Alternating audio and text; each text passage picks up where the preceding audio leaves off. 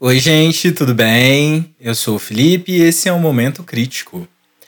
Para quem quiser acessar mais conteúdos, você pode me achar no Insta como momento.crítico ou então no Twitter como Fangirl Underline. E se você quiser saber mais um pouquinho sobre mim ou sobre esse podcast, só escutar aí o episódio 00. Mas se você não quiser, não tem problema, tá? Porque hoje eu vou falar de um tema tão importante e só de você estar tá aqui eu já vou ficar feliz, tá bem? Bora lá!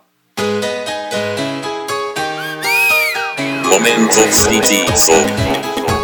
Vamos! Momento crítico.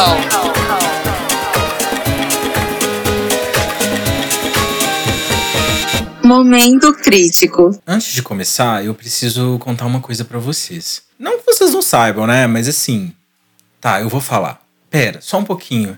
Ai, meu Deus, eu não sei como começar. Tô meio nervoso, desculpa. Promete que você vai continuar me escutando? Promete que você não vai ficar com raiva de mim? Que não vai virar as costas ou sair por aí me difamando? Tá bom, eu falo. Eu sou gay. É isso mesmo. Tá tudo certo entre a gente ainda? Sério mesmo? Pode parecer dramático, mas foi mais ou menos assim o meu discurso quando eu contei da minha sexualidade para a primeira pessoa na minha vida.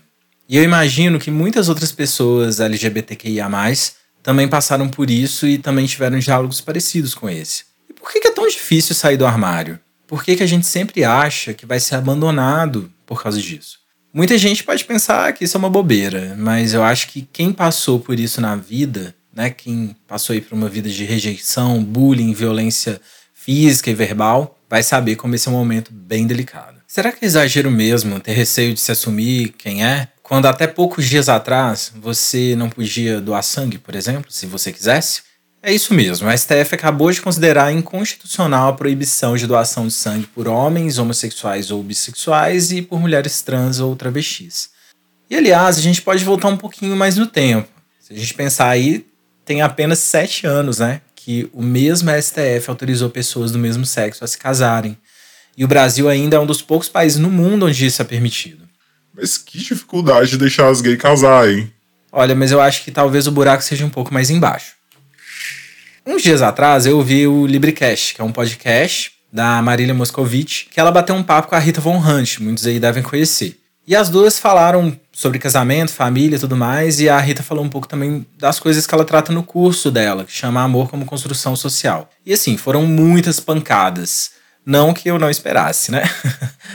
Mas aí eu resolvi fazer algumas considerações sobre isso baseado no que eu escutei nesse episódio.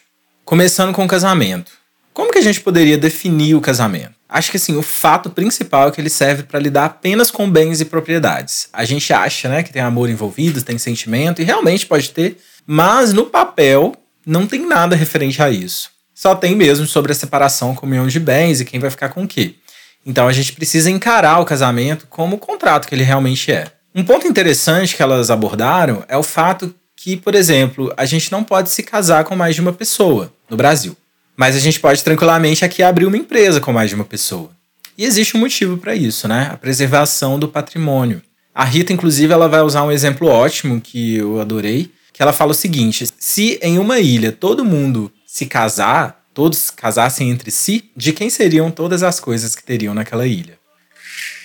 Indo um pouco além, a gente precisa pensar também para que serve o patrimônio, né? O que será que é preservado junto com o patrimônio? Se o patrimônio determina a nossa classe social, então a gente pode chegar à conclusão que o casamento serve também para preservar as classes sociais.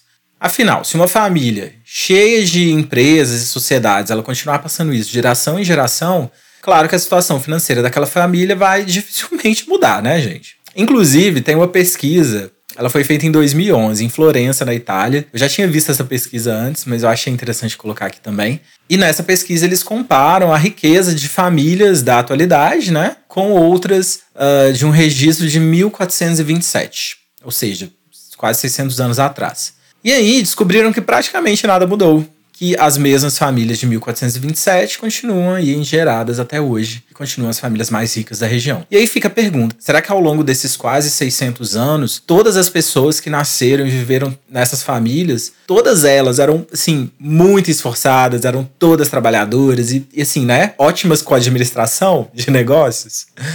eu tenho minhas dúvidas.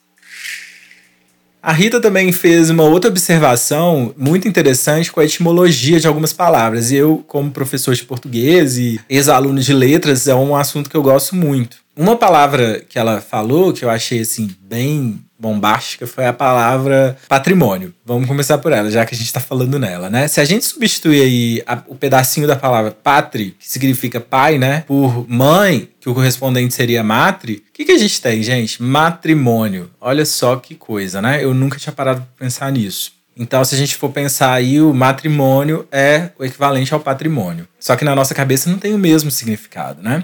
Outra palavra interessante para a gente saber o significado é família. A palavra família vem do latim famulus, significa servo, né? Então, o conceito de família, basicamente, né, na antiguidade, era as propriedades do patriarca. E dentre essas propriedades estavam os parentes, os servos e os escravos, estavam as pessoas que viviam ali também. Outro conceito aí próximo é o conceito de proletariado. Proletariado vem de prole, ou seja, filho. Então, os filhos nada mais eram que sinônimo de força de trabalho. E tem algo mais capitalista, fala a verdade, do que força de trabalho, propriedade e conservação de patrimônio? Tá certo que o conceito de família mudou significativamente aí através dos séculos, né? Mas será que o objetivo da família mudou? Bom, e nessa história toda, onde que vai entrar o casamento? Olha, na minha visão, o casamento é o contrato que vai selar todo esse conceito de família, é a força que une tudo isso. E a ideia central que sustenta o casamento, dentro desse conceito de família que a gente está falando, é uma coisa que chama heterossexismo, que em resumo é a negação de tudo que não é cis e nem heterossexual. Então, o heterossexismo ele exclui tudo que não seja cis, né? Então, ou seja, tudo que é trans e tudo que não seja heterossexual. Então, pansexual, bissexual, homossexual. Então, se a gente ligar os pontinhos, a gente pode dizer que o heterossexismo ele também é uma ideia capitalista porque ele vai servir aí de proteção, né, ou de pilar para que tudo isso funcione exatamente como o sistema gostaria que funcionasse. Então a família, além de transmitir as posses e a classe social de uma geração para outra, ela vai também ser responsável por continuar difundindo o conceito de heterossexismo e vai transformar isso numa norma. E aí a gente chega na maravilhosa conclusão que somente a existência de uma pessoa LGBTQIA+, só o fato dela existir mesmo, só isso já desafia a instituição do casamento, da família e, consequentemente, também do sistema que a gente está vivendo. E, gente, eu amei saber que a minha existência é muito mais revolucionária do que eu imaginava. Eu não tinha muito essa ideia. Mas é claro, né, gente, isso também vai causar um furor em muita gente. E isso me lembra uma fala do personagem Morpheus daquela trilogia Matrix, idealizada inclusive pelas irmãs Wachowski, né, que são duas mulheres trans aí maravilhosas. É, o Morpheus diz numa parte do filme que as pessoas são tão inertes, tão desesperadamente dependentes do sistema, que elas vão lutar para protegê-lo. E a gente sabe que isso é verdade, é só a gente olhar aí para toda a violência, né, que os LGBTQIA+ sofrem no dia a dia. Não é uma coincidência. Bom, aí todo mundo que opta por viver fora desse modelo heterossexista também não vai ser protegido pelo Estado. E também, frequentemente, não vai ter aí suas necessidades ou seus direitos básicos atendidos. E a família, né, se tratando dessas pessoas, do nosso sangue mesmo, ela não é mais acolhedora com o Estado, porque naturalmente elas são despreparadas para lidar com essa situação. Então não é à toa que tantos LGBTQIA+, frequentemente eles não se sentem à vontade dentro da sua própria casa, né? Ou então eles são expulsos mesmo de casa. Então é como se a presença dessa pessoa LGBTQIA+, no seio familiar, principalmente aí das famílias cristãs, né, ou que tem essa forte pegada heterossexista, fosse uma ameaça, né, a esse estilo de vida. E não é uma coincidência, né, gente, que o, o modo de vida dos LGBTQIA+, sempre foi ligado à perversão, né, principalmente sexual. Então tá tudo conectado. E o heterossexismo e o conceito de família, eles são tão fortes que eles também exercem uma influência grande em relação aos papéis e expressões de gênero. É, e isso dificulta muito o debate sobre identidade de gênero. Em resumo, os papéis e as expressões de gênero são aquelas ideias que simbolizam né, e o que representa ser um homem ou ser uma mulher no imaginário da nossa sociedade. Então, as pessoas LGBTQIA, que transgridem esses papéis e essas expressões, elas quase sempre são marginalizadas. E aí as pessoas trans, que naturalmente já não representam essas ideias, são as que mais sofrem com isso e acabam aí segregadas, né, expulsas de todos os ambientes de convivência, como as escolas, né, as famílias e o mercado de trabalho também. Então, essas pessoas acabam muitas vezes no mercado de trabalho sexual ou então exercendo alguma ocupação estigmatizada, né, e são também constantemente agredidas, né, tanto verbalmente quanto fisicamente, e também são muito desumanizadas. E aí chegamos num ponto muito polêmico que eu gostaria de trazer aqui. Seria então a família, o casamento e o heterossexismo instâncias humanizadoras da nossa sociedade? E se elas forem mesmo humanizadoras, será que é por isso então que tantos LGBTQIA sonham em se casar e ter uma família? Ai, Felipe, mas por que, que a gente não pode se casar? Poxa, eu quero ter uma família, eu quero ter filhos. A gente queria igualdade de direitos.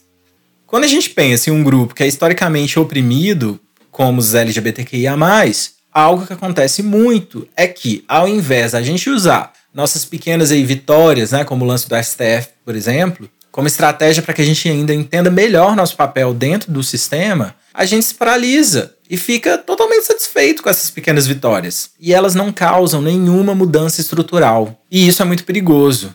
Então, ao invés da gente politicamente usar nossa força para destruir a instituição do casamento, por exemplo, a gente quer casar. É como se fosse, no fundo, aquela ideia que se você não consegue vencer o inimigo, né? Você se junta a ele. E assim, não que seja errado casar, né, gente? Inclusive, assim, muitos direitos dependem do casamento. Eu sei disso. E quem sentir vontade deve poder fazer, né? A questão é, é até chega nisso, de poder fazer também. Mas por que a gente não vai além disso? Porque ficamos satisfeitos com essa pequena vitória que não mudou aí estrutura nenhuma? Por que, que não achamos um absurdo que precisamos depender de um casamento, por exemplo, para ter direitos reais na sociedade e sermos vistos até como seres humanos completos, né? Será que a gente precisa de uma aliança e de um relacionamento estável para higienizar o que a gente representa e para que as pessoas comecem a nos tratar normalmente? Ou a gente precisa, na verdade, é de respeito total em qualquer situação da nossa vida, seja qualquer a nossa escolha de comportamento sexual.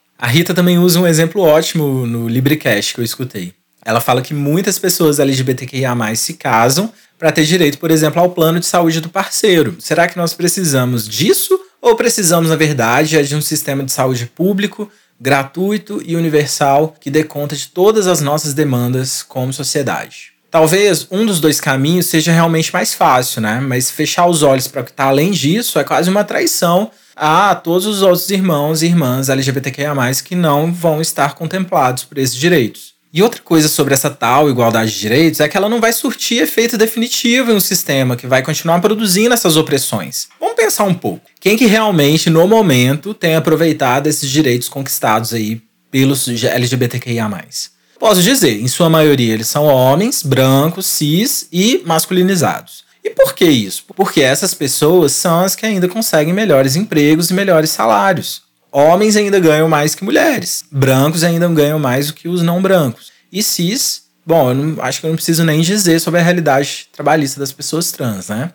Então, esses homens vão ser os mais bem-sucedidos, eles vão ter dinheiro para casar, inclusive, porque o casamento custa dinheiro, né, gente? E, consequentemente, vão ser os que mais vão casar. E isso ainda vai fazer a renda familiar deles dobrarem, porque eles vão casar provavelmente com outra pessoa que também trabalha, tem um emprego bom. E aí eles vão começar a aproveitar uma vida bem acima dos padrões da maioria esmagadora dos outros LGBTQIA+. E finalmente vão ser também os que mais vão aproveitar dessa igualdade de direitos e do respeito da sociedade heterossexista. E isso é uma armadilha que aliena a gente, porque se a gente não presta bastante atenção, parece que isso é um avanço. Mas não é, porque a gente não mudou a estrutura. E essa estrutura vai continuar criando todo tipo de opressão possível e imaginável, seja por causa do heterossexismo, ou seja por causa do racismo, ou seja por causa da classe social. Então, é por isso que enquanto as pessoas trans ainda estão lutando para usar um banheiro, os homens cis gays brancos eles já aproveitam quase aí o topo da pirâmide social, principalmente se eles forem masculinizados ou se eles estiverem no armário. E como a gente sabe que essa igualdade de direitos, na verdade, é algo realmente frágil, porque não dá conta de enfrentar o sistema sozinha, a gente começa a viver uma cultura de escassez, achando que aquilo pode ser tirado da gente a qualquer momento. E pode mesmo, né, gente? Essas leis todas aí, elas podem ser revistas, nada garante que elas vão continuar para sempre. Então, ao invés desse pessoal chegar lá no topo, né? E questionar as estruturas e tentar mudar as estruturas. Não, eles preferem o quê? Varrer isso tudo para debaixo do tapete curtir o momento, curtir a vida. Eles alcançaram, então assim, vamos curtir. E aí eles acabam também, óbvio, né, num ato aí de egoísmo mesmo, individualismo, né, até votando em um ser desprezível como o nosso atual presidente. Eu cheguei a ver uma pesquisa depois das eleições que comparava o voto, né, do, dos LGBTQIA+, no Bolsonaro. E a diferença era assim gritante. Entre os homens cis brancos gays, a porcentagem chegava a quase 40% dos votos, sendo que nos outros grupos variava abaixo de 10%. O que, que quer dizer essa pesquisa? Que entre os homens gays brancos, o Bolsonaro recebeu muito mais votos comparado a todos os outros LGBTQIA+. E a gente pode tentar quebrar a cabeça, né, para achar uma explicação plausível para isso, mas a verdade é que tem tudo a ver com o conservadorismo que o Bolsonaro representa. E aqui eu falo conservadorismo no sentido de conservar as coisas como estão mesmo, né? E aí esses homens gays, né, cis, brancos na maioria, que talvez aí também não tenham sofrido nenhum tipo de agressão na vida, né? Muitos acontecem isso, acham que eles podem sim conservar as coisas como estão, porque agora eles já podem casar, adotar, e aí eles já podem inclusive começar a proferir discursos moralistas, né, sobre os outros LGBTQIA+. E isso eu já presenciei na internet, né? Não é só uma pessoa que faz isso, não, são várias. E é exatamente por isso também que nesses ambientes LGBTQIA, né, como as boates, os bares e, e, outros ambientes aí do tipo, que deveriam ser ambientes aí livres né, de qualquer tipo de preconceito, a gente presencia tanto racismo, tanta misoginia, tanta transfobia e também preconceito de classe. Eu já ouvi muita gente dizendo, né, na minha vida inteira, que o meio gay era podre, gay aí entre aspas, né, gente? Que só tem gente falsa e preconceituosa, como se o problema até fosse o fato das pessoas é, é, serem LGBTQIA, né? Como se fosse uma espécie de defeito biológico, né? Que viesse aí junto com a nossa identidade. Mas a verdade, o problema é que muitos chegam ali, nesses ambientes, né? Esperando serem aceitos como eles são e recebem os mesmos tratamentos que tem fora dali as bichas pretas, as afeminadas, as gordas, né? As pessoas trans, as mulheres cis aí, lésbicas ou héteros, elas sabem do que eu tô falando. Provavelmente elas já devem ter escutado alguma coisa do tipo. Então a luta de muitos ali dentro, infelizmente, ela não é coletiva. Muitos ali não querem uma libertação verdadeira de todas as opressões. Eles querem só chegar no topo. E aí, quando eles conseguem o que, que eles querem, né? Convenientemente, usando inclusive a luta LGBTQIA para isso, eles tacam mesmo foda-se e aí eles vão votar lá no, num energúmero como o Bolsonaro. E olha, eu suspeito que essas pessoas aí nunca nem seguraram nossas mãos, viu? para poder soltar. E a pergunta que fica é a seguinte: então, para quem que é boa essa tal de igualdade de direitos? Mas Felipe, a gente precisa garantir direitos. Sem eles as coisas são muito piores. Alguma coisa precisa ser feita. Olha, eu não tenho objeção nenhuma a isso. E no momento que a gente vive, realmente são as coisas que a gente pode fazer, que está no nosso alcance. A gente deve garantir nossos direitos, até porque isso não vai vir de mão beijada de quem está lá no topo da pirâmide social. Não vai mesmo. E a visibilidade também é importante, né? Ela abre caminho aí para que o preconceito se amenize, né? Para que as coisas sejam mais fáceis, né? Para as pessoas LGBTQIA+, e para que a gente possa viver algo próximo aí de uma vida normal. O meu ponto é que apenas a visibilidade ou esses direitos, eles não destroem a causa das opressões que a gente sofre. Então, precisamos fazer as duas coisas ações afirmativas para neutralizar essas grandes diferenças sociais causadas, né, no fundo pelo capitalismo e também tentar mudar as estruturas opressoras, ou seja, mudar o sistema todo, para que futuramente a gente não precise mais lutar tanto como a gente faz agora. Até porque esse sistema ele vai continuar inventando novas maneiras de nos explorar. Isso eu não tenho dúvidas, mesmo que venham aí cada dia mais e mais novas leis concedendo direitos. E um exemplo dessa exploração é o comércio que se faz em cima de produtos que tenham a ver com o nosso grupo, né? Como a bandeira LGBTQIA+, por exemplo. É um símbolo aí que está totalmente difundido no comércio, né? Sendo inclusive absorvido pelo mundo da moda, chegando nas lojas populares como Renner e Riachuelo, etc. E muitos acharam isso um avanço por causa da visibilidade, né? Mas o que, que adianta a Riachuelo vender uma meia com a bandeira LGBTQIA+, ou qualquer outra coisa aí, né, relacionada ao movimento, quando o dono é um imbecil reacionário que doou milhões para a campanha desse genocídio que ocupa a nossa presidência? O que, que adianta a Smart Fit, por exemplo, né, se gabar aí por ser gay friendly, de não permitir aí nenhum tipo de preconceito, né, nas suas unidades, enquanto o dono também doa os milhões aí para a campanha do Bolsonaro. Aliás, eu não sei se vocês estão acompanhando nosso cenário político, mas o presidente aí acabou de colocar o segmento de academias no eixo de serviços essenciais. Ou seja, para que, que ele fez isso? Para que elas possam voltar a funcionar mesmo em meio à pandemia, né, gente? Que é um total absurdo, vai colocar a vida de muita gente em risco, né? E vai espalhar mais o vírus, muito mais. Então por que, que ele fez isso? Será que essa doação aí que o dono da Smart Fit fez para a campanha do Bolsonaro tem algo a ver com isso? Indo além, de onde que será que veio esse dinheiro, hein? Que da doação aí do dono da Smart Fit? Será que ele veio dos bolsos dos LGBTQIA? do meu bolso, inclusive, e aqui eu faço uma autocrítica, tá, gente? Sem vergonha nenhuma, que até pouco tempo atrás eu malhava lá na Smart Fit, porque era cômodo, né? Perto da minha casa, tinha várias unidades e tal. Mas nunca é tarde para mudar, basta querer. E isso é que a gente chama de pink washing, né? Acho que muita gente já escutou falar sobre isso. Pink washing é quando algum empresário querendo dizer aí que é muito legal, né? Começa a defender uma postura progressista, a favor das minorias, vendendo produtos que tem a ver com o nosso empoderamento e tudo mais. Mas aí você descobre lá atrás, né, no backstage, de todas as coisas, que ele faz tudo ao contrário. Outro ponto revoltante aí a se observar é a tentativa também de esvaziamento do movimento. Acho que todo mundo já ouviu em algum momento aquela frase infame, né? Até revira o olho, que diz: Somos todos humanos. E aí há uma incompatibilidade de ideias, bem clara. Se somos todos humanos, por que, que a gente sofre como LGBTQIA? Por causa da nossa sexualidade ou da nossa identidade? Sim, na teoria, né, científica, talvez, somos realmente humanos. Mas na prática, no dia a dia, não somos tão humanos assim. Tem gente, inclusive, que classifica a gente como cidadão de segunda classe. E nós precisamos ter isso muito nítido nas nossas mentes para a gente não perder a noção do quão política é a nossa identidade como grupo, inclusive. Claro, né, gente? Sempre lembrando que dentro desse grupo também há várias identidades e a valorização de cada uma dessas identidades é essencial para que o grupo todo se fortaleça. Inclusive, né, esse é o motivo para a gente ter aquela sigla enorme, justamente para valorizar cada grupo específico dentro dos LGBTQIA. A gente usa, né, LGBTQIA, como um resumo mais aí como resumo de todas as outras siglas que vem depois, mas uh, é importante a gente valorizar cada uma delas. E aí por isso eu vou até explicar o que cada uma significa para vocês entenderem melhor, porque muita gente tem dificuldade. Então, L é de lésbica, né? G de gay, B de bissexual, T de transexual, travesti ou transgênero. Q é de queer, que é um termo bem guarda-chuva que serve para falar basicamente de todos os LGBTQIA+ é muito usado, né, nos Estados Unidos, na Inglaterra, países de língua inglesa.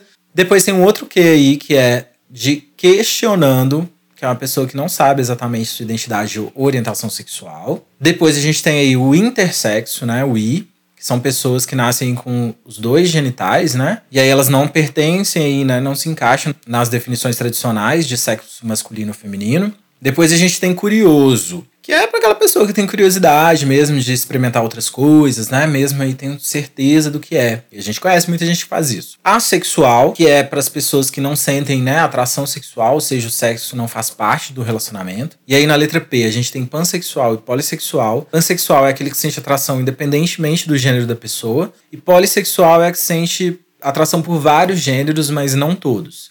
Depois a gente tem o A de aliados, né? Que são pessoas aí que se consideram parceiras da comunidade. Então, por exemplo, mulheres ou homens cis héteros, né? Que lutam pelos nossos direitos.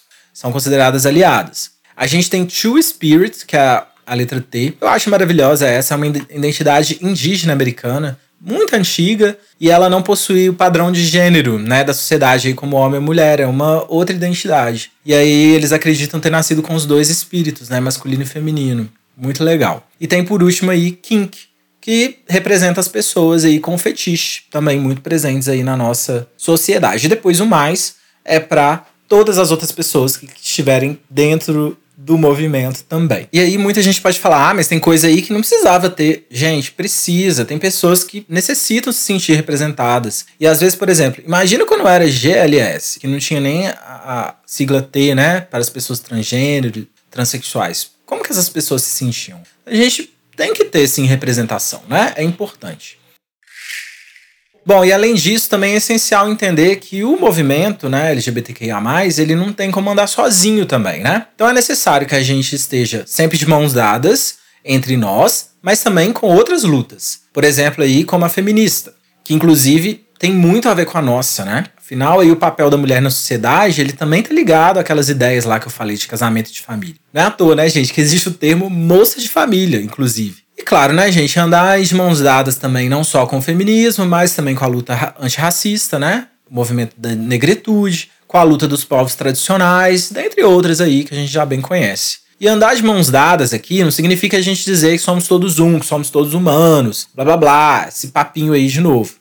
Somos grupos diferentes, cada um tem suas pautas, tem suas demandas, né? Algumas são semelhantes, mas tem várias diferentes. Mas todos nós lutamos contra as opressões que são produzidas pelo mesmo sistema. E adivinha que sistema é esse? Sim, o capitalismo, né? Então, essas lutas, elas também são atravessadas pela luta antissistema, pela luta anticapitalista. Então, somente aí destruindo o sistema causador dessas opressões é que a gente vai acabar com elas, né? Do contrário, estamos celebrando aí vitórias muitas vezes fugazes. Porque num dia vamos estar com um sorriso no rosto, achando que vencemos uma batalha, e no outro o sistema vai lá e achar uma nova brecha, né? E uma nova maneira de nos explorar e fazer da nossa vida um inferno, como sempre fez, né? Bom, o casamento aí gay, entre aspas, gay, né, foi definitivamente autorizado pelo STF no nosso país em 2013, há quase sete anos atrás, né? E eu gostaria de pensar, será que a gente teve alguma diferença mesmo, além do fato de poder casar? E outra coisa, por que será que a gente precisou de mais sete anos, né, para o STF provar aí que a gente poderia somente nos casar, né, mas também que a gente poderia doar sangue? E por que que foi o STF e não foi uma lei no Congresso? Por que, que não foram os deputados lá que fizeram essa lei e conseguiram aprovar? E indo mais além, né? Por que será que primeiro eles permitiram a gente se casar e depois doar sangue? Será que era um teste? Será que a nossa imagem, né, a imagem de um LGBTQIA+, realmente mudou na nossa sociedade? Será que as pessoas enxergam a gente de forma diferente hoje? Será que a gente se tornou um cidadão de primeira classe? Não acredito.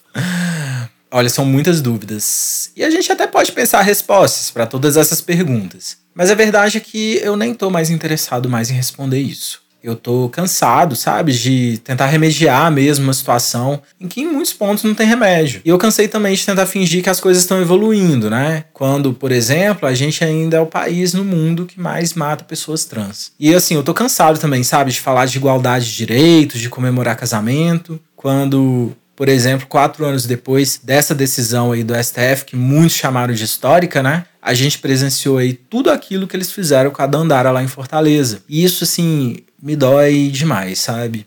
Mas eu também acho que, mesmo a verdade ela sendo difícil e dolorida de engolir, ela é a única que realmente pode nos libertar, né? Então, que estejamos juntos nessa trajetória aí sempre. Há exatamente 30 anos atrás, no dia 17 de maio de 1990, o termo homossexualismo ele era retirado da lista de transtornos mentais da OMS. Então, antes disso, a sociedade nos tratava como doentes mentais mesmo, como perversos, né? Pedófilos e sabe-se lá mais o que, né? E ainda trata, né? Porque na prática não mudou muita coisa, mesmo depois de 30 anos.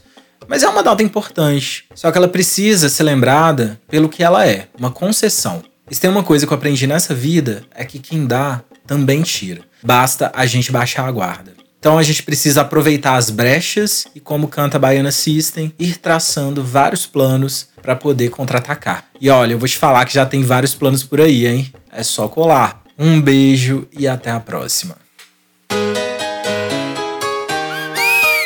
Momento crítico. Vamos! Momento crítico.